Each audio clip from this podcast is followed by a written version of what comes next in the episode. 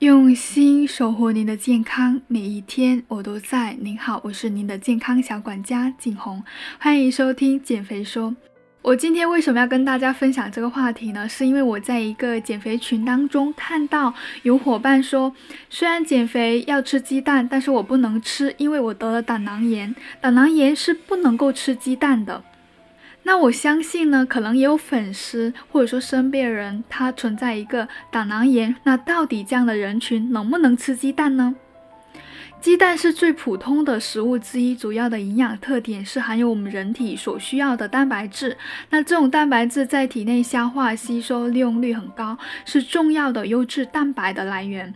鸡蛋中的脂肪主要是不饱和脂肪酸，还有卵磷脂、胆固醇。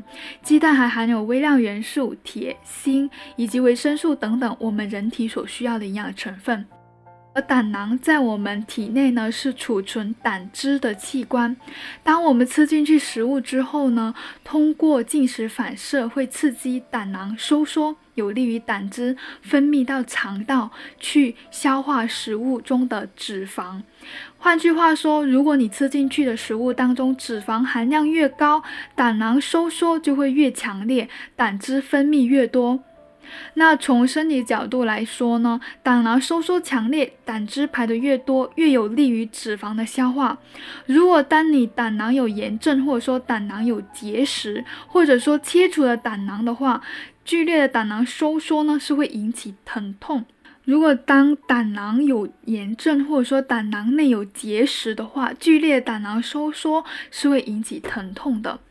然而，鸡蛋并不是高脂肪的食物。鸡蛋当中的胆固醇也不是刺激胆囊收缩的重要的因素啊。问题可能是出在低，问题可能是出在鸡蛋的烹调方式上，以及每次吃鸡蛋的量上。如果煮鸡蛋、蒸鸡蛋、水荷包蛋是不需要用油的烹调方法，如果说你炒鸡蛋或者说油煎鸡蛋，耗油就会比较多。那对于胆囊炎或者说胆结石的人来说，耗油量大的烹调方法是会刺激胆囊收缩。加重病情的，因此，当胆囊炎或者说胆结石的人，他急性发作的时候，应暂时不要吃东西，让胆囊得到充分的休息，疼痛缓解后，再选择一些清清淡的无油脂的流质食物为主，比如说像米汤、米粥、豆腐脑等等这些食物。好转之后呢，再根据低脂半流食的。一个饮食去建议，那我建议呢，胆囊炎或者说胆结石的伙伴，平时每天可以吃一个，或者说两天吃一个鸡蛋，并且可以含鸡蛋黄，选择不用油的烹调方式，不吃鸡蛋或者弃掉蛋黄是不对的。那平时在饮食生活当中，还要选择富含维生素、钙、铁、钾等的绿叶蔬菜、水果跟粗粮。那我需要强调的是饮食一定要规律、定时定量，避免过饱过饥，这对于胆囊的正常工作非常的有利。通常饮食的时间间隔越长，胆汁在胆囊中停留时间越长，那么结果就是胆汁会浓缩，浓度增加嘛，那胆囊负担就会很重，会出现胆结石的情况。这也就是为什么很多人他。